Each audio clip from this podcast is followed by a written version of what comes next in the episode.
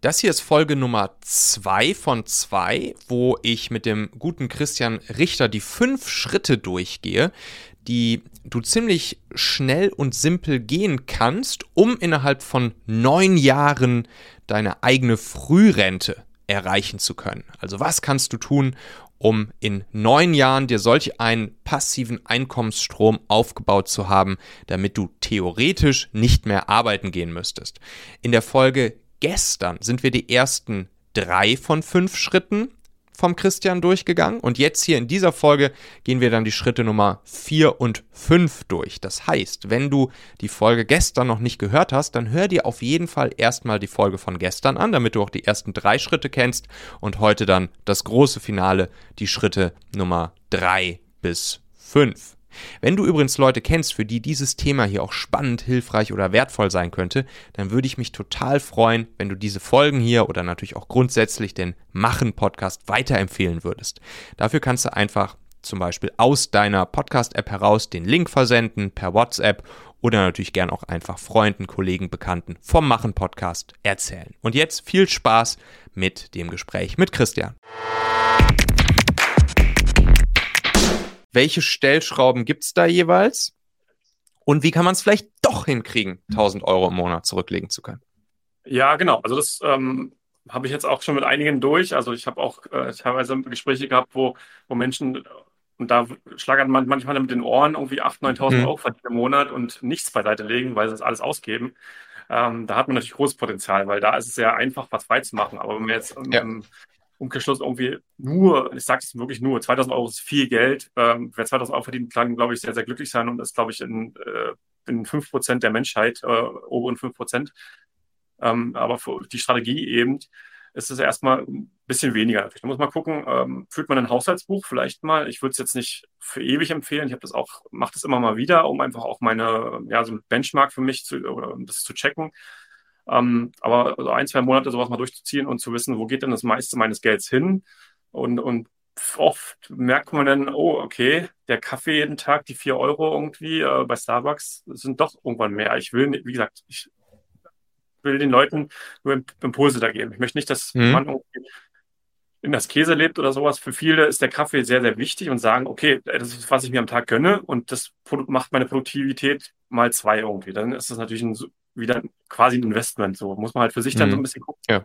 Aber Haushaltsbuch finde ich sehr, sehr cool. Also auch so mal die, die Abos, die Verträge mal zu checken. Ähm, sind so, so Quick Wins, äh, nutze ich mhm. dann irgendwie noch irgendwie ähm, die Verträge, Mobilfunkverträge oder so. Manche haben dann noch irgendwie 50 Euro Verträge. Äh, die gibt es mittlerweile sehr, sehr günstig. Also so, sowas sind halt Quick Wins, ja, genau. Und auch hier, das fängt dann halt auch irgendwann wieder an Spaß zu machen, ne? Also ja. im, im Prinzip diesen, sag ich mal, diesen Konsumkick, den man sich ja schnell mal abholen kann. Was weiß ich, wenn man, wenn man jetzt irgendwie sich vielleicht, wenn man auf Klamotten steht und sich dann irgendeine tolle neue Hose gegönnt hat, so diesen kurzen Konsum-Endorphinschub, den man dann bekommt, oder was weiß ich, wenn man, wenn man sich jetzt irgendwie ein krasses Auto kauft oder sonst irgendwas, den kann man auch ersetzen durch den Investitions- Euphorieschub. So, das, das, das kenne ich auch ganz gut, so, wo man sich dann wieder denkt, so, ah, geil, schon wieder, was weiß ich, 100 Euro in Kryptos investiert. das ja. ist, das kann auch, das kann eigentlich einen sehr ähnlichen äh, Endorphinschub aus, auslösen. Ne? Und das ist ja wahrscheinlich auch das, was du dann so im Schritt eins auch so ein bisschen mit diesem Investoren-Mindset noch mit abdeckst, ne? Absolut, genau. Also bei, ich habe das mal so, ich weiß nicht, ob es den Begriff gibt, aber so Spargier. Also ich habe bei mir auch dann irgendwann gemerkt, ah cool, mir macht das richtig Spaß. Und auch mhm. so Investor-Kick oder bei mir ist auch so Investor-Konsum quasi. Also bei mir ist so, wenn ich eine Wohnung kaufe ähm, oder irgendwie mal wieder äh, irgendwas außer der Reihe kaufen kann, irgendwie Kryptowährung oder irgendwas, denn das ist für mich mittlerweile noch ein viel geileres Gefühl. Ich war ewig schon nicht mehr shoppen, brauche keine Klamotten irgendwie. Für mich äh, gibt es mhm. gar nichts mehr, sondern ich kaufe das nur noch, wenn es wirklich nötig ist, ähm, weil ich die Sachen einfach dadurch ersetzt habe und die einfach für mich viel cooler sind. Wenn ich weiß, ich investiere jetzt in was, was mir entweder ja. sofort irgendwie ähm, ein Zusatzeinkommen generiert oder ich weiß, in zehn Jahren habe ich dann eben den Zusatzeinkommen, was mir dann das Leben viel, viel einfacher macht, Flexibilität äh, gibt. Ich kann irgendwo reisen, wo ich es vielleicht sonst nicht hätte können oder mir mhm. Sachen erlauben, die ich sonst vielleicht nicht hätte machen können. Wenn man sich das Ganze mal so psychologisch betrachtet, ist es ja beim Konsumkick in der Regel halt so, dass man ja schon so ein dieses Zukunftsbild vor sich hat und sich darauf einfach freut, weiß ich nicht, wie man jetzt mit dem Porsche am Jungfernstieg entlang cruist oder wie man, was weiß ich, in seiner schönen neuen Daunenjacke durch den Winter stolziert, so, ne? Also im Prinzip, so, das ist ja immer so diese, der Kick entsteht ja eigentlich aus der Zukunftsvision von sich selbst durch dieses Produkt, was man sich vielleicht jetzt gerade gegönnt hat. Und genau so kann man es ja auch hier wieder übertragen. Ne? Dauert halt vielleicht nur dann irgendwie neun Jahre statt neun Tage, bis ich zum ersten Mal sozusagen dieses Zukunftsbild von mir habe, aber ist natürlich auch einfach ein geiles Zukunftsbild, zu wissen, hey, so um, um Kohle brauche ich mir irgendwie in zehn Jahren keine, keine Sorgen mehr zu machen und und theoretisch kommt es einfach so passiv rein und ich habe die Wahl, genau nur noch das zu tun, was mich halt auch wirklich erfüllt und was mir Spaß macht. Und, und da gibt es natürlich auch ein richtig, richtig cooles Zukunftsbild von sich selbst, was man sich da malen kann. Das Problem ist halt, oder die Herausforderung bei Menschen ist halt das Gehirn. Es ist halt sehr, mhm. sehr kurzfristig belohnungsorientiert, ähm, was glaube ich in der ganzen, also im, äh, im Business so ist und in, in äh, im äh, Fitnessbereich, in jedem Bereich ist es eigentlich so. dass mhm. ist, wenn man das abschalten kann, diesen Motivation Monkey quasi, nennen es ja viele, wenn man den auf langfristig so ein bisschen hinkriegt, äh, entweder mit, durch ein System, was man sich selbst aufbaut, oder durch irgendwelche äh, Tiny Habits, lese ich gerade ein Buch, äh, irgendwelche äh, ja, Dinge, die man jeden Tag tut äh, und die man sich einfach als Gewohnheit ein, einschafft, wird es einfacher und ähm, wenn man dann, das, die Kurve ist ja tatsächlich exponentiell, also die jetzt ganz lange, ganz lange passiert dann nichts und man merkt nichts und das, ja. nach einem Jahr hören dann mal viele auf, auch gerade bei Training oder sowas. Ähm, wenn man da dran bleibt, das ist äh, unbeschreiblich cool. Also ähm, ja. Damals im Volkswirtschaftsstudium hieß das immer der abdiskontierte Zukunftsnutzen. So, je, je weiter irgend sozusagen ein Reward auf der, auf der Zeitskala wegliegt, desto mehr diskontiert man den eben auf den heutigen Tag ab und desto weniger wert wird er jetzt dann sozusagen für mich als, als Mensch. So, das ist, wie du sagst, das Gleiche mit gesund ernähren und Sport machen und so weiter und so fort, ja. Mhm. Ja, also ich habe jetzt zum Beispiel als, als Beispiel dazu, ich habe jetzt ähm, äh, bei mir ist ein Mieter ausgezogen, äh, weil er jetzt eine neue Wohnung gefunden hat und einen Job und so weiter. Und ich habe jetzt überlegt, okay, mache ich da jetzt eine Ferienwohnung rein? Mhm. Ähm, jetzt dachte ich, okay, na gut, ich kann jetzt damit eine weitere Miete generieren. Die, die Wohnung hat mir schon, glaube ich, 150 Euro ungefähr oder 200 Euro positiv jeden Monat ge generiert. Mhm. Oder nutze ich da jetzt ein anderes Konzept? Und ich hatte zum Beispiel ähm, ungefähr so 8.000 oder 9.000 Euro jetzt bereit für was anderes, teilweise auch für mal wieder Konsum so ein bisschen ähm, bereitgelegt und ich habe dann gesagt, okay, nee, geil, ähm, ich nutze das jetzt, um was Neues zu lernen, nämlich Ferienwohnungen mhm. ähm, und so Kurzzeitvermietung und ähm, nicht mitten in der Stadt. Da ja, ist, ist ja eh schwieriger, aber jetzt wirklich auf dem Land ist es bei mir und äh, habe das dann äh, genutzt, eben für mich als Bildung, aber halt auch äh, für die Zukunft. Und ich weiß, ja. dass ich da äh, nach Corona ähm, vermutlich mehr als die 200 Euro Cashflow haben werde. Und das muss ich jetzt erstmal mich kurz zurücknehmen, aber ich weiß, ja. cool, in einem Jahr habe ich da vielleicht 500 Euro jeden Monat von oder 600, 700 Euro jeden Monat von, was natürlich echt Spaß macht dann. Richtig cool. Alright. Jetzt haben wir schon die ersten Dollars und Franken und Euros in, in, äh, in ETFs und Aktien investiert. Schritt 4. Was folgt? Genau, also ich bin äh, großer Freund von Immobilieninvestments. Einfach weil ähm, die genau mit diesem Mindset-Thema, auch mit diesem Langfristigen, auch ähm, vielen das leichter macht einfach. Wenn ich so ein Ding kaufe, mhm. dann ist es ja erstmal meins und ich kriege das nicht so leicht wieder weg und das, ich kann das nicht so leicht wieder abstellen oder so, was natürlich für viele erstmal ein Nachteil ist. Ich finde es als ultra großen Vorteil, weil es zwingt einen quasi zum Sparen. Also und ich meine jetzt auch nicht dieses Sparen zum ähm, was viele ähm, so Immobilienvertriebe nutzen, die dann sagen, guck mal hier, du kannst jetzt hier eine Immobilie kaufen, die äh, da zahlst du aber 350 Euro jeden Monat drauf. Also mhm. Kann man, glaube ich, als richtig gut verdienender Arzt machen, der sich darum nicht kümmern möchte, der sagt, okay, ich möchte hier irgendwo investieren, hab, möchte damit nichts zu tun haben, ich habe eh 3000 Euro rumliegen, ähm, mach zwei, mhm. drei Immobilien davon und dann ist der glücklich so. Mhm. Das ist jetzt nicht die Variante, die ich nutze, ähm, aber generell hat man ja eine Tilgung in dem Kredit, in der Kreditrate und die fällt er jeden Monat fällig. Und die ideale, im Idealfall macht es der Mieter halt für einen.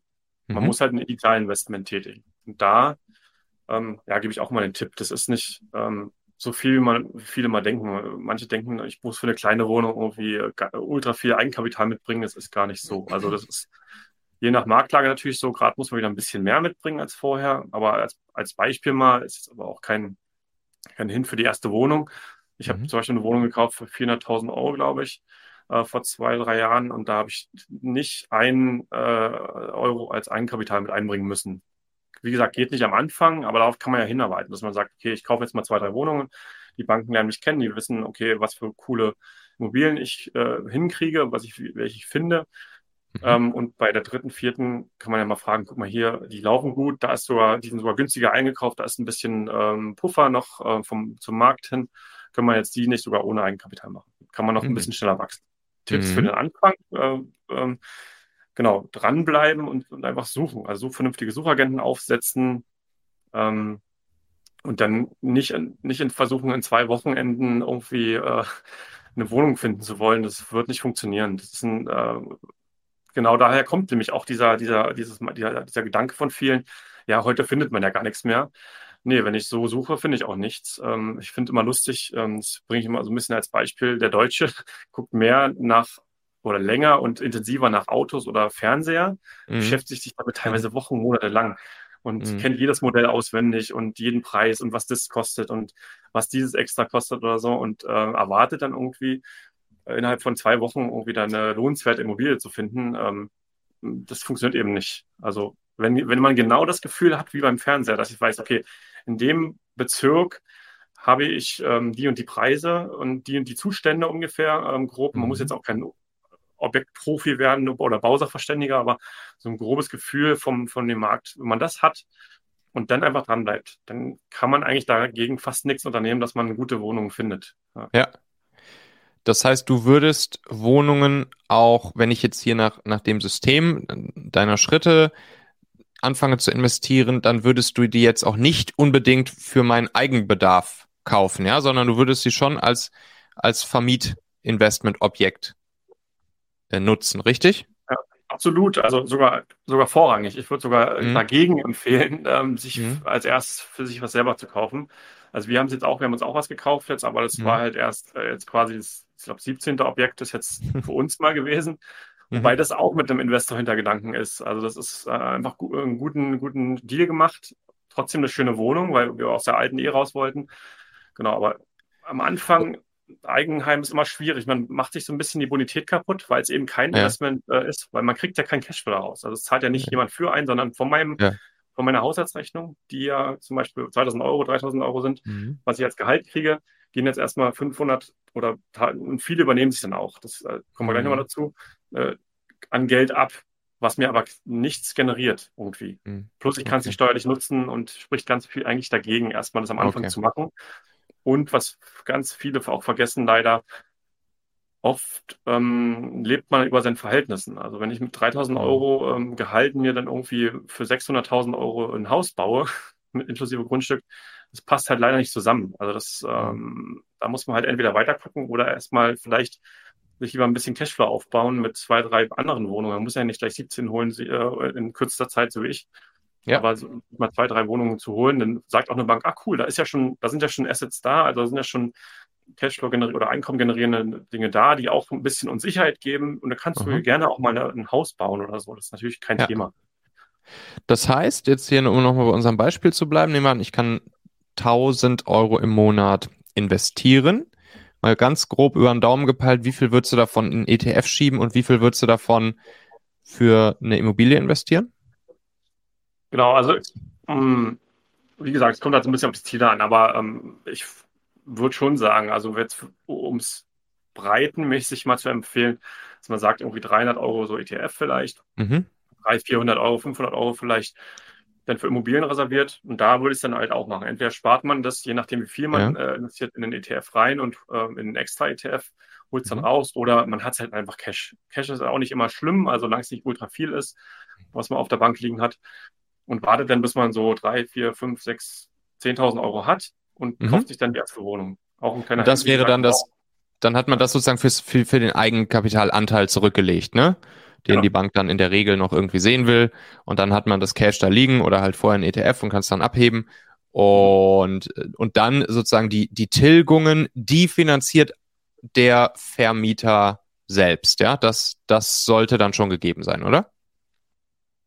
Ähm, ja, das, genau, das ist schon mein Anspruch auch an eine Immobilie im Prinzip. Mhm. Es muss nicht von Tag eins sein. Oft ähm, mhm. muss man erstmal vielleicht noch ein bisschen was optimieren oder vielleicht ähm, sind die Sachen schlecht vermietet und äh, schlecht vermietet im Prinzip von heißt, ähm, ja, der Markt sagt zum Beispiel, weiß nicht, 10 Euro pro Quadratmeter und man äh, ist jetzt bei 6 oder so. Was mhm. natürlich super Chance für uns als Investor ist, ohne jetzt irgendwie der Miethai zu sein, aber ein fairer, eine faire Marktmiete ist aus meiner Sicht ganz normal. Ähm, mhm. Sehen viele anders, aber ich gehe auch nicht zum Bäcker und sage, ich möchte jetzt den Preis von vor zehn Jahren haben. Finde ich auch nicht fair, weil im gleichen Haus kann vielleicht jemand wohnen, der vielleicht die 10 Euro bezahlt. Und warum ist es denn fair, dass ich da jetzt, nur weil ich jetzt länger drin bin, eine sehr günstige Miete habe? Auch mhm. wieder eine politische Diskussion, äh, aber das sind halt so Potenziale, die man halt nutzen kann. Kann man ja auch in einem Vernehmen mit dem Mieter machen. Vielleicht hat er, sieht er ja auch Probleme und möchte gerne was gemacht haben. Und dann sage ich, okay, cool, einigen wir uns auf die und die Miete. Dann kann ja. ich auch wieder was investieren. Und so ist es ja auch ein Geben und Nehmen. Und ja. bisher hat es bei mir auch immer gut funktioniert. Alright. Genau. So, jetzt, jetzt gibt es ja viele, die sagen, okay, hier Immobilienpreise eh schon äh, krass hoch und ist das nicht eine Blase und wird das Ganze nicht sozusagen in Kürze platzen? Und jetzt sagst du, nö, wenn man einen vernünftigen Suchagenten und so weiter aufsetzt, dass man dann schon noch immer genau diese Schnäppchen findet, nach denen man, nach denen wir jetzt ja hier suchen. So, wie, wie, wie mache ich das denn? Wie, wonach suche ich denn überhaupt? Also wie, wie baue ich mir denn so einen Suchagenten auf und wo mache ich das technisch überhaupt? Und, und nach was gucke ich? Also woher weiß ich das, dass es, dass es jetzt vielleicht eine Immobilie ist, die, die noch irgendwie ein Schnapper ist? Ja, also man muss sich erstmal mit den Marktpreisen ähm, äh, vertraut machen. Und das äh, geht ganz, ganz einfach. Also am einfachsten mit zum Beispiel Home Day, mit dem Preisatlas. Mhm. Ähm, das ist ein ganz guter Tipp, den kennen viele auch noch nicht. Ähm, da kann man eigentlich in größeren Städten oder größeren auch Kleinstädten ähm, geht es auch noch, glaube ich, sogar teilweise auf, ähm, ja, bis so in, in, Dörfern funktioniert es teilweise auch, in Kernen zumindest, dass man mal so eine Idee kriegt. Da steht dann zum Beispiel, was muss ein Mieter pro Quadratmeter ungefähr zahlen. Dann weiß ich ungefähr schon, was für eine Miete kann ich nehmen und was Aha. für einen Quadratmeterpreis, Kaufpreis kann ich da haben. Wenn mhm. der da sagt 2000 Euro die Quadratmeter und ich finde was, was eben 3000 ist, dann würde ich da die Finger von lassen, weil es einfach zu viel ist. Also das ist, ähm, ist wie beim Auto. Ich kaufe ja, ich kaufe ja einen VW Golf, zehn Jahre alt, kaufe ich ja auch nicht für 10.000 Euro oder, oder 15 oder ich weiß nicht, was der kostet, aber, ähm, sondern der hat ja einen Marktpreis. Es gibt ja diese Schwackeliste oder sowas, mhm. nicht. Also, äh, so, genauso würde ich es da auch sehen. Also ich gehe da rein. Am Anfang würde ich vielleicht erstmal mir überlegen, ähm, ja, wo will ich denn überhaupt investieren? Will ich, muss ich da in der Nähe sein? Ist bei mir in der Nähe, ist das überhaupt einfach? Zum Beispiel, wenn ich jetzt in München City wohne, mhm würde ich erstmal überlegen, ob es vielleicht der richtige Markt auch ist. Ist halt schwieriger, ne? Also wenn ich aber in Berlin wohne, würde ich jetzt vielleicht ja auch nicht in Prenzlberg investieren wollen, sondern vielleicht eher lieber am Rand, Speckgürtel oder äh, in, in, Gegenden wie Lichtenberg oder sowas. Sind, man muss sich halt so ein bisschen seinen Markt finden. Und das ja. dauert am Anfang vielleicht ein paar Wochen, wo man mal sagt, okay, ich gucke mir jetzt mal zwei Stunden diesen Markt an. Das ist dann natürlich eine ja. Momentaufnahme. Kann auch sein, dass zu dem Zeitpunkt da nichts ist. Deswegen muss man immer mal wieder gucken und guckt sich die Marktpreise an. Bei Marktpreisen ab 4000 Euro wird es für viele Konzepte oder viele äh, zur Vermietung schon schwierig. Also ähm, klar, 4000 Euro in München City ist wahrscheinlich wieder geil, wenn man da auch wieder hoch mhm. vermieten kann. Mhm. Aber jetzt mal so als Daumenregel äh, okay. muss man halt je nach Lage immer dann gucken. Ja. ja. Das heißt, im Prinzip ist es dir egal, ob da jetzt vielleicht eine Immobilienblase vorliegt oder nicht. Weil solange diese, diese Rechnung aufgeht, dass ich mit den Mieteinnahmen meine Tilgungsraten vernünftig gecovert kriege, ist es eigentlich egal, oder? Ja, ja, gut. Also wieder, kommt wieder auf die Lage an. Also ich würde mir auch so Lagen angucken wie Chemnitz zum Beispiel. Das ist für viele sehr mhm. interessant, aber als Anfänger würde ich da jetzt erstmal gucken, weil da hat man ein bisschen mehr Leerstand. Wenn jetzt zum Beispiel der große Autobauer mhm. da weggeht, kriege ich da vielleicht ein kleines Problem. Mhm. Ähm, ansonsten sehe ich eine Blase, also ich sehe auch keine Blase bei uns. In Deutschland war das jetzt bloß eine Aufholbewegung von den Preisen. Also das ja. wollen auch wieder äh, viele nicht hören, aber es ist tatsächlich so gewesen. Also bei, bei, bei Immobilien ging es, glaube ich, seit 2000 oder so, ging es nur schräg. Also da ist nichts passiert mit den Preisen. Deswegen hat mhm. man ja auch Anfang 2000er und 2000 bis 2010, glaube ich, noch sehr, sehr gut und günstig kaufen können, weil da halt nichts passiert ist. Und das sagt halt aber auch viele, sagen wir viele gar nicht. Jetzt sind äh, viele, viele da, du hast so gehypt und so teuer und so.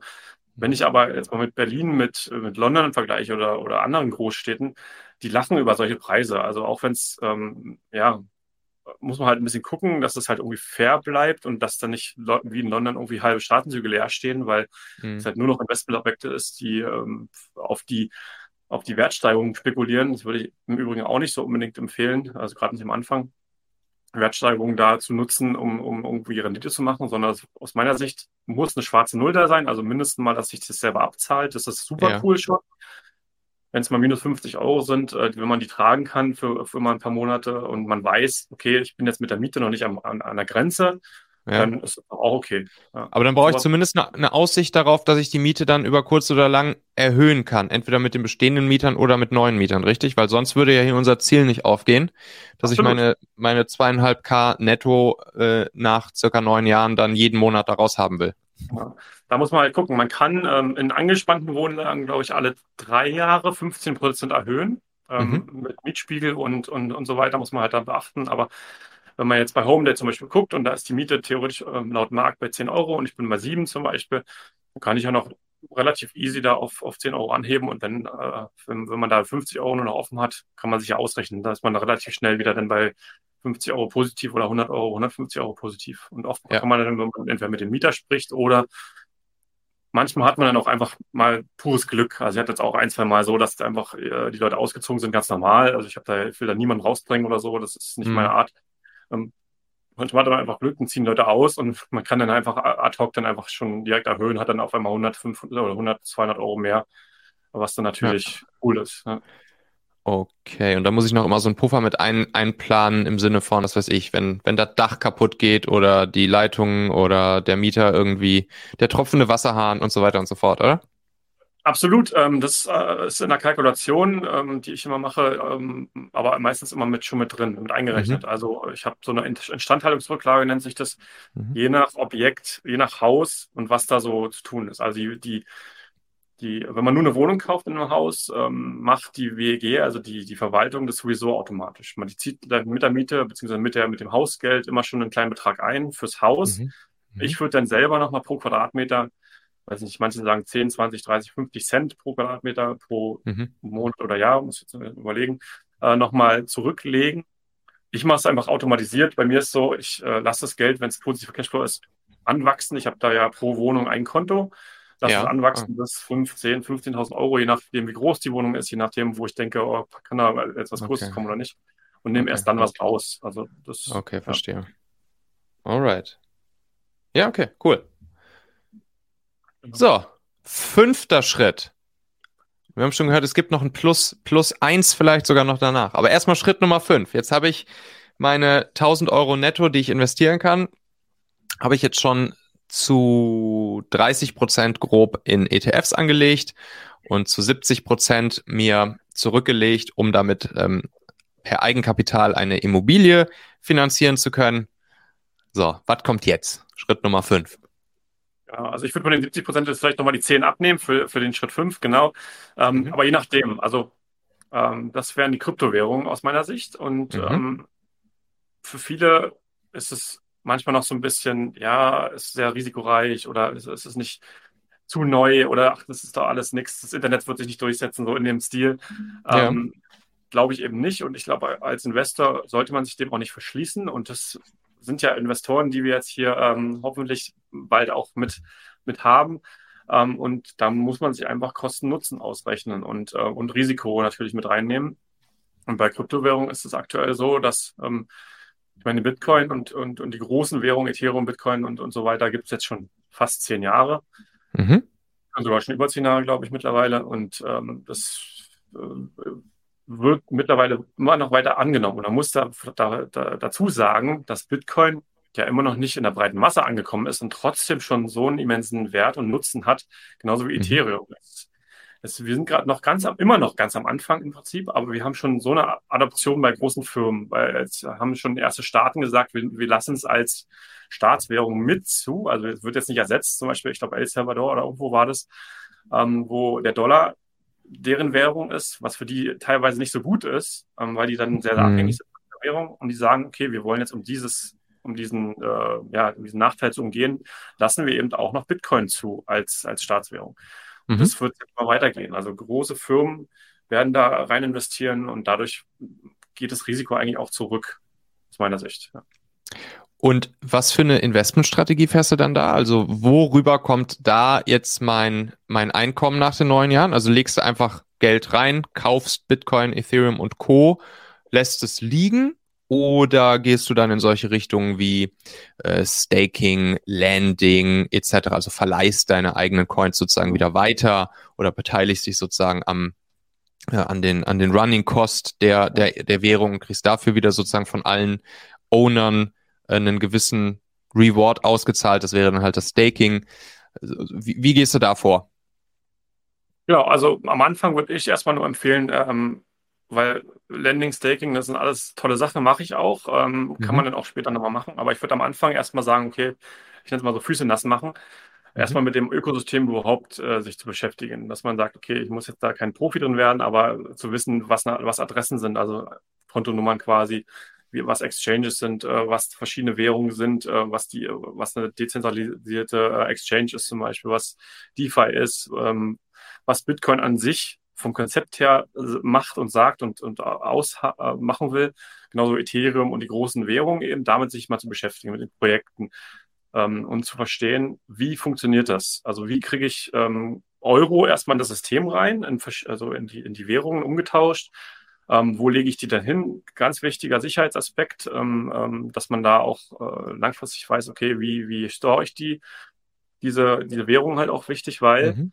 ähm, was ein Riesenvorteil ist von, von, äh, von Kryptowährungen ist, du bist deine eigene Bank, ist aber auch gleichzeitig ein Riesennachteil, weil du kannst nicht irgendwo anrufen und sagen, guck mal hier, ich habe jetzt hier ähm, falsche Kontonummer, Geld ist dann weg. Ähm, ja. Funktioniert dann eben nicht. Glück kannst du noch haben, wenn es eben auf einer Exchange liegt und da irgendwas ähm, schief ist, aber wenn du da irgendwas falsch überweist, dann sagen die auch, du, dein Thema.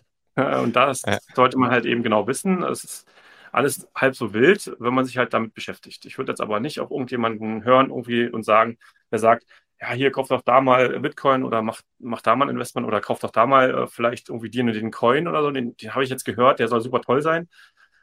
Das muss man nämlich auch wissen. Im, im Kryptobereich sind gerade, und da kommt, glaube ich, auch dieser schlechte Ruf her, sind mhm. immer noch, glaube ich, viele ähm, Räuber und Banditen unterwegs, die mhm. äh, sehr viele Scams, nennt sich das da, ähm, betreiben, um eben schnell an, an das Geld von anderen zu kommen, weil es da halt noch sehr, sehr unreguliert ist. Und ähm, was ja, wie gesagt, eben der Vorteil ist, weil man das halt auch in Länder, die halt unbanked sind, so nennt man das, zum Beispiel äh, in Afrika, in Teilen in Ländern, die haben gar keinen Zugang zu Banking, können gar nicht sich Kredite nutzen, die können gar kein ähm, Geldsystem nutzen, so wie wir. Und das ist schon, schon mal ein Riesennachteil in sich, und durch, durch diese Technologien funktioniert das, weil die meisten haben zwar wenig Geld, haben aber zumindest mal auch wieder ein Smartphone oder sowas als Familie ja. oder so und können dadurch schon an diesem Geldsystem teilhaben. Und was ich immer noch einen der größten tollen Vorteile dadurch finde, weil du demokratisierst eigentlich das Finanzsystem. Ja. Also ein bisschen auch globaler zu denken. Und das ist für mich auch die große Chance und äh, warum ich das Risiko, was schon klar da ist, auch in Kauf nehme. Ich aber sage, mhm. okay, das Risiko-Nutzen bzw. Risiko-Rendite-Verhältnis ist da sehr, sehr gut aus meiner Sicht. Also es gibt, glaube ich, kein anderes Investment aktuell, ähm, was da so gut ist. Also da kann man sich auch gerne mal ein, oder andere Video von dem äh, Dr. Julian Hosp angucken, der erklärt es auch ganz gut, äh, viele, viele dieser Themen. Ähm, genau. Und da, klar, ne, da ist natürlich so ein bisschen die, die, dieselbe Diskussion wie bei den Immobilien so. Ist das nicht schon alles viel zu hoch bewertet? So ist das nicht schon eine krasse Blase? Kann das überhaupt noch höher gehen? Und wenn ich dich jetzt richtig verstanden habe, sagst du da, da ist durchaus noch Luft nach oben. Klar, kann immer sein, dass, dass so ein Ding in sich zusammenbricht und nichts mehr wert ist. Ne? Das ist natürlich ein Risiko, welches besteht. Ja. Aber gerade wenn man jetzt auf die, gerade eben auf die beiden großen, populären Tokens geht, Bitcoin und Ethereum, da würdest du sagen, da kann es sich auf jeden Fall lohnen, dieses Risiko einzugehen, äh, ja. weil da sozusagen auch noch massive Chancen drinstecken, ja, in den beiden. Absolut. Also ich vergleiche das mal mit meinem Einstieg. Ich bin, glaube ich, 2016 das erste Mal mich damit beschäftigt und ähm, ist ja auch schon fünf Jahre her und viele sagen mhm. dann immer mittlerweile, ja, du hast ja Glück gehabt und alles. Und ich kenne ja dieses eine Meme-Bild, wo irgendwie, mhm. ja, da ein Crash und dann dieses kleine Comic-Männchen ist dann irgendwie, hat dann überall Wunden und keine Ahnung. Und dann steht davor jemand, ach, du hast ja Glück gehabt mit deinem Bitcoin-Preis und so weiter. Aber mhm. man vergisst immer, dass in der Zeit auch richtig viel passiert ist. Ähm, klar hatte ich einen günstigen Preis. Ähm, jetzt lecke ich, glaube ich, ein bisschen. Ah, jetzt, sorry. Genau, da hatte ich einen günstigen Preis. Aber ich ähm, hatte auch ein viel höheres Risiko. Also wenn man jetzt damals mhm. den Preis heute vergleicht, natürlich, ich habe teilweise für äh, 1000 Euro Bitcoin gekauft irgendwie, wo viele jetzt sagen, ah krass, richtig cool. Ähm, hatte aber auch damals, weil es noch nicht so adaptiert war, äh, generell das Ökosystem, das, die, diese äh, Währungen, hatte auch ein viel höheres Risiko. Aus meiner Sicht ist es jetzt ein viel tollerer Preis und jetzt ja. viel besseres Ziel einzusteigen, ähm, weil es jetzt von großen Firmen, von großen Institutionen, von Staaten anerkannt wird. Das gab es damals alles noch nicht. Und damals, den ersten Bullrun, den ich mitgemacht habe, 2017, 18, war es auch so, ähm, ich habe investiert, investiert, investiert, so wie ich es auch empfehlen würde, und dann erstmal warten und ähm, bin dann halt einfach ähm, aus Unwissenheit, ich kannte die Zyklen noch nicht so bis äh, von, von, von, von den Kryptowährungen, mhm. habe das dann komplett durchgeritten. Also bis nach oben hatte dann irgendwie drei, vierfach, ähm, ver, also vervierfacht, verfünffacht, richtig viel Geld quasi gehabt, theoretisch. Mhm. Bin dann aber auch wieder mit nach unten geritten. Und da habe mir dann gedacht, okay, jetzt hast du aber zumindest mal noch das Geld von vorher hast jetzt ein Learning gehabt und ich wollte ja eh langfristig investieren. Und mittlerweile, ich habe diese Sachen teilweise noch, ähm, ist es halt von da an wieder, weiß ich nicht, 10, 15-fach gegangen und von daher bin ich da auch nicht sauer. Und auch wenn man jetzt vielleicht mal, ich habe jetzt jemanden gehabt, der irgendwie für 60.000 äh, vor ein paar Wochen gekauft hatte, was ja das mhm. alte Hoch war. Ja. Ähm, das ist mal wieder runtergegangen, hat er quasi fast sein Geld halbiert, weil es mhm. zwischenzeitlich mal bei 30, 35 war habe gesagt, hey, du, alles gut. Und jetzt Investoren-Mindset, ne? Jetzt Investoren-Mindset. Genau, jetzt, jetzt, jetzt, nicht kalte Füße kriegen, rausgehen und sagen, scheiße, 30.000 Euro verloren, ja. sondern jetzt denken, geil, das Ding ist wieder auf 30.000, lege ich doch nochmal nach. Und der, die Person hat ja jetzt auch einen Wissensvorsprung, weil ja. was eigentlich immer schon so war, außer es geht auf Null, was hier unrealistisch ist bei Bitcoin eigentlich. Klar, kleines Risiko und so. Ähm, aber ich habe einen Wissensvorsprung, es war schon mal bei 60.000. Mhm. Und das hatte ich damals zum Beispiel nicht. Ich hatte, als, ja. als ich das mal in Bitcoin Ethereum investiert hatte, dachte ich so 60.000, sag mal. Also das geht ja gar nicht. Ja, so, ja das ist, weiß ich, okay, es war schon mal da, also geht zumindest mal wieder dahin. Also da kann nice. ich schon mal relativ sicher sagen, ja. Hm. Nice. Übrigens, dazu Folgen hier machen Podcast kürzlich, Folge 316, das ist die mit Peter Großkopf. Super, super cooler Typ. Da geht es um das Thema äh, Blockchain, Bitcoin, Ethereum und Co. nochmal wirklich von vornherein aufgedröselt für Anfänger erklärt und auch nochmal sozusagen die Technologie dahinter ein bisschen aufgedröselt, die Blockchain. Und 321, das ist die zweite Folge mit Peter, da gehen wir dann auch ein bisschen tiefer in so Investmentgeschichten rein, gucken uns das Thema Decentralized Finance an, was du jetzt auch schon mal so ein bisschen angesprochen hast. Und, äh, und klären auch dann so die Frage nach, äh, nach den Exchanges, also das, was du auch gesagt hast, zentralisierte oder dezentralisierte Exchanges, was kann da Sinn machen? Super, super cooles Gespräch mit dem Peter, hört da auf jeden Fall mal rein. 316 und 321.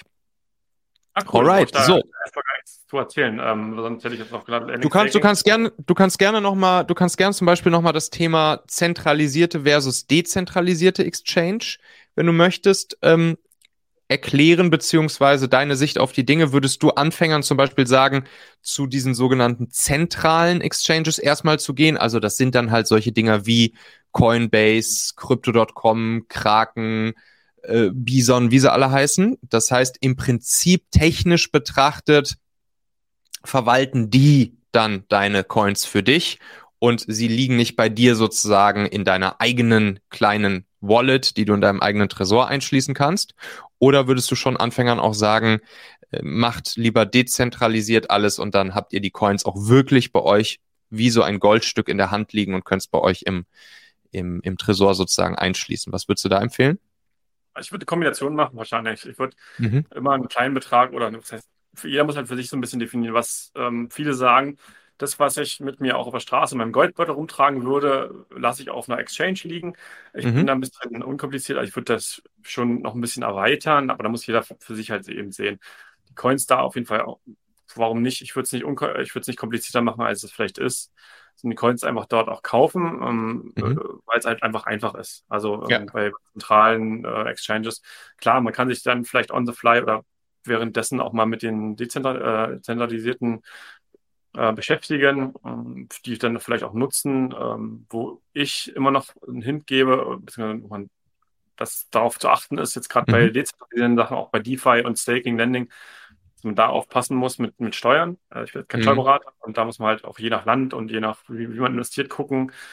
Ähm, aber da kann man zum Beispiel diese Steuerfreiheit von einem Jahr ähm, für die Coins, aber auch für die Gewinne dann verlieren und teilweise wird es auch irgendwie gewerblich. Man muss da ein bisschen gucken. Also da würde ich immer noch mal einen ja. Steuerberater fragen, ähm, wie, wie machst du das konkret? Also dokumentierst du einfach alles, was du so kaufst, verkaufst, was irgendwie so an, an Renditen reinkommt? Ziehst du das dann nachher aus deiner Exchange raus oder wie machst du das konkretes Steuerthema? Weil es ja schon irgendwie nervig. Ja, genau. Also die größeren Käufe, die dokumentiere ich selber nochmal auf, auf in so Notizen. Mhm. Ähm, aber ansonsten kann man ja auch bei äh, den Exchanges dann so einen Export ziehen. Mhm. Und äh, was auch cool ist, äh, cryptotext.io, glaube ich, ist eine Seite, mhm. die äh, den Steuerreport ähm, rauszieht. Ähm, komplett, äh, wenn, da musst du deine Adressen angeben. Also ah, okay. wenn du jetzt zum Beispiel bei Kraken cool. bist oder bei Weißen, dann gibst du da deine, äh, diese Adressen an und wenn du ein Ledger hast, dann auch nochmal Adressen. Ja. Und alle, die du halt besitzt, und dann zieht er dir quasi einen Report aus. Ah, okay, ähm, das ist natürlich cool. Und mhm. das musst du eigentlich einem bloß äh, einen Steuerberater rüberschicken und äh, und dann hoffen, dass der damit was anfangen kann. genau, das, das, sollte schon so sein, ja. Genau. Ah, okay, cool. Ja, alles klar. Sonst noch irgendwas, was, was dir wichtig ist zum Thema Kryptos zum fünften Schritt loszuwerden? Ja, einfach mal anfangen. Also äh, auch nicht glauben, man muss jetzt einen ganzen Bitcoin kaufen, sondern man kann auch einen kleinen Satoshi davon kaufen. Das ist ja die Mini-Währung von Bitcoin quasi. Mhm. Was aus meiner Sicht auch in den nächsten Jahren wahrscheinlich eher an äh, ja, ähm, ja, Aufmerksamkeit gewinnen wird. Also man wird dann nicht mehr von dem Bitcoin reden, sondern weil das für viele Menschen dann zu weit weg ist, weil ja. Bitcoin aus meiner Sicht wird mal eine halbe Million Euro wert sein. Mhm, ähm, und dann ja, kann man eh keinen ganzen Bitcoin mehr kaufen, also jetzt zumindest nicht als Normalmensch.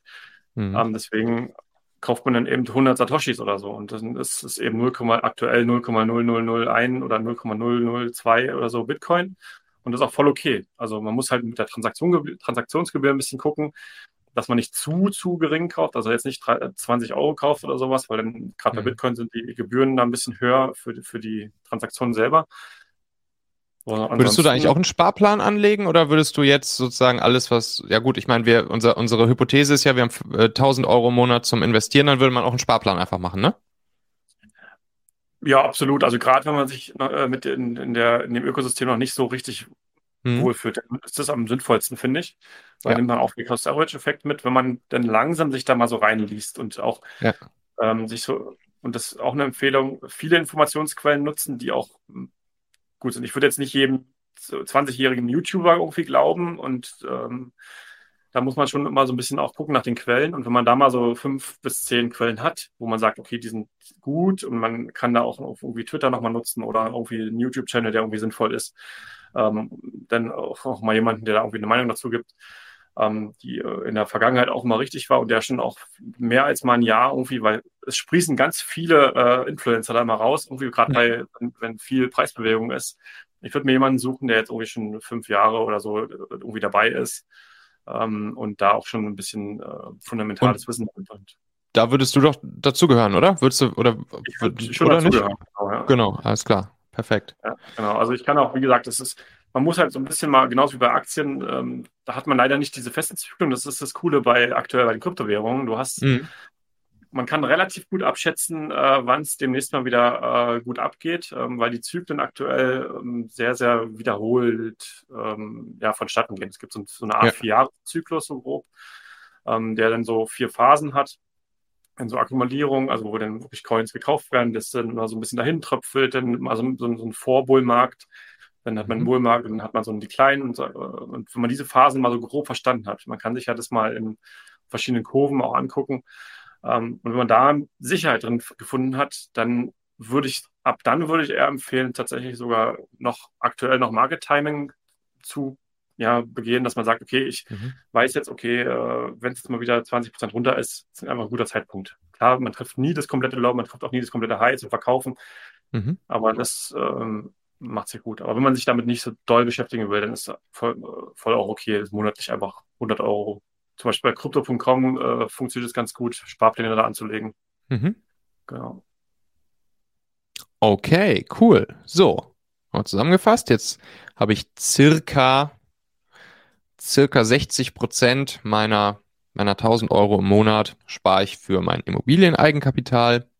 Dann 30 Prozent pro Monat Sparplan ETF, 10% Sparplan pro Monat äh, in Kryptos. Wie gesagt, alles jetzt nur so ganz grobe Richtwerte, die ich dem Christian jetzt hier gerade so entlocken konnte.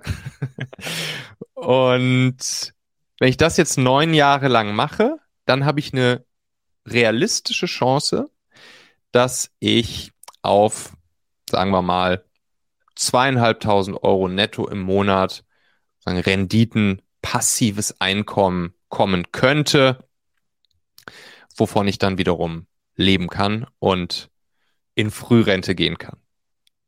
Ja, denke ich schon. Ja. Also wie gesagt, je nachdem, wie halt die konkrete Verteilung ist, wie viel auch ja. man gerade bei Immobilien vorankommt. Aber ich meine, alleine wenn das zutrifft, was du hier gerade in einem Nebensatz gedroppt hast, nämlich dass du, dass du daran glaubst, dass so ein Bitcoin nochmal eine halbe Million wert sein könnte, wenn ich, wenn ich neun Jahre lang eingezahlt habe und das Ding dann langsam aber sicher eine halbe Million wert wird, allein dann bin ich ja schon weit über den zweieinhalbtausend im, im Monat, die ich dann irgendwie nach neun Jahren hätte. So, aber das ist natürlich die Chance, aber gleichzeitig natürlich auch ein großes Risiko. Das ist ja immer die Abwägung bei der ganzen Geschichte.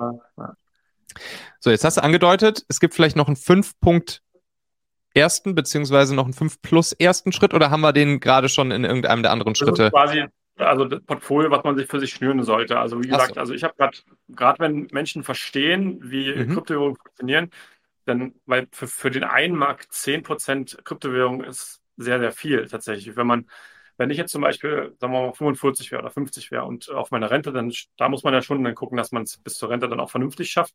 Mhm. Ähm, die meisten mit 45, 50 haben dann aber auch schon mehr Kapital. Da würde ich jetzt zum Beispiel sagen, 10% ist schon sehr viel für eine Kryptowährung ähm, aus Sicherheits- und Risikogründen. Ähm, wobei ich persönlich jetzt wieder schon auch mehr rein tun würde. Aber wenn jemand das verstanden hat, dann sagen die meistens, ach nee, dann mache ich eigentlich ein bisschen, lieber ein bisschen weniger ETF, weil das ist ja eher langweilig. Klar, da, da kann ich in 10, 15, 20 Jahren mal richtig von zehren, aber äh, jetzt möchte ich die Chancen nutzen und mag lieber 20 Prozent zum Beispiel in Kryptowährung rein oder, oder 30. Mhm. Mhm. Aber das muss man halt von, von sich aus so ein bisschen, ähm, ja, muss man spüren quasi. Ja. Mhm. Was genau, also ne, das ist ja mal so ein bisschen das Thema, auch das, das Alter und theoretisch könnte es dann passieren, dass gerade in dem Moment, wo ich sozusagen auf die, auf die Rente angewiesen bin, wo ich nicht mehr arbeite, dass dann gerade in dem Moment irgendein Crash stattfinden könnte und auf einmal die Kohle nur noch halb so viel wert ist, wie wir vorhin gehört haben. Ne? 50 Prozent kann durchaus passieren. Und, ähm, und dann würde ich das Ganze ein bisschen so austarieren, dass dass das Risiko dann etwas geringer ausfallen könnte. Bei, bei diesen drei Assets, über die wir jetzt gesprochen haben, ETFs, Immobilien, Krypto, da wäre ja wahrscheinlich die, die vergleichsweise sicherste oder kurzfristig sicherste, wären da wahrscheinlich die Immobilien, oder?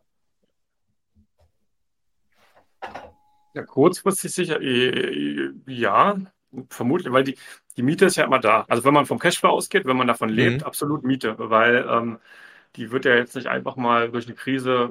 Was passieren kann, ist natürlich, dass durch eine heftige Krise ein Mieter ausziehen muss oder so. Mhm, mhm, ähm, oder dass andere Sachen passieren, dass, dass, man, dass man Mieter verliert oder sowas.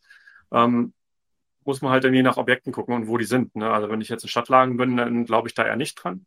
Ja. Klar, bei, bei dem Aktienmarkt ist es so. Das ist, wenn ich jetzt äh, mal eine Rezession habe von zwei Jahren, das kennen viele ja gar nicht mehr, sondern mhm. sind ja meistens nur so ein Monat und mal runter und mal wieder hoch, dann, dann betrifft mich das eigentlich nicht oder juckt mich nicht. Wenn dann aber mal zwei, drei Jahre das wirklich sich mal halbiert und da unten bleibt, dann habe ich natürlich auch meine, meine Kaufkraft wieder oder meine, meinen Cashflow wieder eigentlich verringert, natürlich, klar. Und alles, was ich dann rausnehme, ist natürlich dann doppelt so schmerzhaft. Deswegen Immobilien ist, glaube ich, auch ein ganz guter Schachzug, dann irgendwann zu sagen, ich, ja, ich ähm, schachte das um. Also, dass ich sage, ich ja. nehme das aus dem Aktienmarkt ein bisschen weiter raus vielleicht äh, wenn, man da, wenn man da Lust drauf hat, wenn ich ja nicht sage. Es gibt natürlich auch Aktienvehikel oder auch ähm, Firmenvehikel, die ähm, auch sicher sind und nicht diese krassen äh, Volatilität haben. Also irgendwelche mhm. ähm, Anleihen oder sowas, die jetzt halt super unattraktiv sind, um da mit Kapital aufzubauen, die aber sehr attraktiv sind, um, um es einfach zu halten. Ja. Ähm, muss man halt gucken. Ja. Okay, alles klar. Mhm. Und das wären dann ja wahrscheinlich auch solche Sachen, die du dann zum Beispiel mit deinen Kunden dann auch individuell einmal durchgehst und ihr euch das dann berechnet und du dann auch sozusagen mit denen so einen Plan aufstellst, mit dem, mit dem sich dann auch alle wohlfühlen, richtig? Absolut. Also sonst macht es keinen Sinn. Also man muss es, man muss es, wie gesagt, man muss diese Spargier und man muss das spüren, dass es irgendwie cool ist und dass es irgendwo hinführt. Weil wenn man, äh, ich glaube, das ist bei vielen immer so, dass wenn man nicht sieht, was das Ergebnis mal sein könnte, dann, ach, naja, gut, nee, dann kaufe ich mir doch jetzt lieber den neuen Fernseher, anstatt jetzt irgendwie äh, weiter zu sparen, ähm, weil es im Jetzt und hier halt was Cooles ist. Aber ähm, wenn ja. man es erstmal erfolgt hat, ist das halt richtig geil, wenn man dann merkt, äh, ja, cool, das in zehn Jahren wird mein Leben einfach noch viel einfacher sein. Mhm. Ähm, das ist toll. Ja. Christian, für, für die Leute, die jetzt sagen, so, ich will jetzt mal mit dem Christian das hier mal sozusagen für mich einmal durchrechnen, mal gucken, was möglich ist und so weiter und so fort. Erstens gibt's eine Altersgrenze nach oben, nö, oder? Also ich meine, grundsätzlich, wie wir gerade festgestellt haben, kann ich auch, kann ich auch vergleichsweise spät noch damit loslegen, oder? Absolut. Also wenn ich jetzt schon Rentner bin, dann muss man halt gucken. Da kann man natürlich schauen, dass man sich mal das Portfolio, was man schon hat, oder ja. viele haben ja dann auch schon ganz viel Geld irgendwie ja. rumliegen und wollen ja dann eher, eher gucken, oh, jetzt habe ich hier 200.000 Euro rumliegen, das wird jetzt irgendwie massiv weniger oder die Krise nimmt es mir weg, weil bis 100.000 Euro ist es nur gesichert. Ähm, da kann man sowas natürlich noch machen, aber ansonsten mhm. kann man 50, 55, 60 so eine Sache natürlich auch noch planen. Ja. Das heißt, wo melde ich mich bei dir? Wo finde ich dich am besten? Wie kontaktiere ich dich am besten? Genau, also ähm, entweder kontakt at unendlichwochenende.de oder einfach auf meiner Seite unendlichwochenende.de einfach mal anfragen. Ähm, können mir direkt schreiben. Ähm, da gibt es auch irgendwelche Buttons, wo man sich äh, eintragen kann, aber man kann einfach auch mir eine E-Mail schreiben. Ähm, genau. Also nicht. Ich habe auch irgendwo meine Telefonnummer, wenn man mir bei WhatsApp mal fix schreibt, weil einfach ja. zu anrufen ist immer schwierig, weil ich dann manchmal ja. in äh, Termin oder sowas bin. Ja. Aber gerne auch bei WhatsApp schreiben, ganz easy. Ganz also unendlich Wochenende, ne? Nicht un, äh, und endlich Wochenende, ja. sondern unendlich. Unendlich. Endless, endless Weekend. Unendlich genau. Wochenende.de. Verlinke ich natürlich auch nochmal hier drunter in den, in den Shownotes äh, in der Folge. Und da kann man dann natürlich auch einfach draufklicken. Und dann kann ich auf jeden Fall empfehlen, sich mal beim, beim Christian zu melden. Richtig, richtig cool. Auch so natürlich einfach ein cooler Typ, mit dem man gerne quatscht, gerne abhängt. Das kann ich auf jeden Fall aus sozusagen aus erster Hand bezeugen und äh, sehr, sehr, sehr angenehm mit dem Christian über, über solche Sachen zu sprechen. Also Christian, haben wir noch, haben wir noch irgendwas vergessen? Nee, wie, wie, du schon gesagt hast, also so Strategiegespräche mache ich gerne auch einfach so. Also da mhm. äh, muss ich niemand was bezahlen oder sowas, sondern äh, man unterhält sich dann ganz normal äh, und, und ich würde mir das mal angucken, würde dann Empfehlungen, Tipps geben und einen Schritt-für-Schritt-Plan quasi. Und wenn man dann sagt, okay, cool, das schaffe ich alleine, dann fair enough. Man mhm. sagt, ich würde da gerne Unterstützung haben, wie so ein Personal Trainer, der dann einfach da, da dabei ist und bei den einzelnen Schritten dann mithilft und auch korrigiert, dann bin ich natürlich auch gerne da, aber da wie jeder das, möchte. Das muss man ja vielleicht auch noch dazu sagen. Du bist ja jetzt nicht so ein im Prinzip so, so, ein Finanzberater, wo dann die Kohle erstmal zu dir überwiesen wird und du legst sie für die Leute an, sondern du zeigst den Leuten halt, wie sie selbst machen, ne? Das ist halt dein, dein Prinzip an der Geschichte. Genau, also nicht den Fisch irgendwie hinreichen, sondern die Angel geben und zeigen, wie man angelt. Sehr gut. Alles klar, mein Lieber. Tausend Dank dir. Super, super spannend. Ich glaube, da waren echt ein paar Nuggets dabei. Fünf plus eins okay. wahrscheinlich. Und dann sage ich bis zum nächsten Mal. Dann gucken wir mal, wie das dann in neun Jahren hier so aussieht. Ja. Dann gucken wir uns das nochmal genauer an. Also natürlich auch, wenn, wenn ihr dann konkrete Fragen noch habt irgendwie, ne, äh, auf jeden Fall den Christian kontaktieren. Das Absolut. macht Spaß. Ja, auch bei Instagram, glaube ich, für die Jüngeren unter uns. Ähm, da kann man mich auch gerne einfach anschreiben. Wie, wie heißt du da? Äh, auch, glaube ich, unendlich Wochenende. Okay, verlinke ich auch noch drunter. Genau. Verlinken wir auch noch drunter. LinkedIn, bist du da auch schon? Haben wir dich da schon hinbekommen? äh, ich bin da, aber da bin ich noch nicht als ähm, das da. Also man kann mich okay. da auch gerne anschreiben. Also einfach ganz normal Christian Richter kann man ja. sich auch gerne mal melden. Ja. Dann, dann wird sich das gleich noch ändern. Und dann verlinke ich ihn auch noch drunter. Alles klar. Sehr gut. Ta tausend Dank dir, mein Lieber. Super spannend. Bis zum nächsten Mal. Freut mich auch, genau. Bis dann.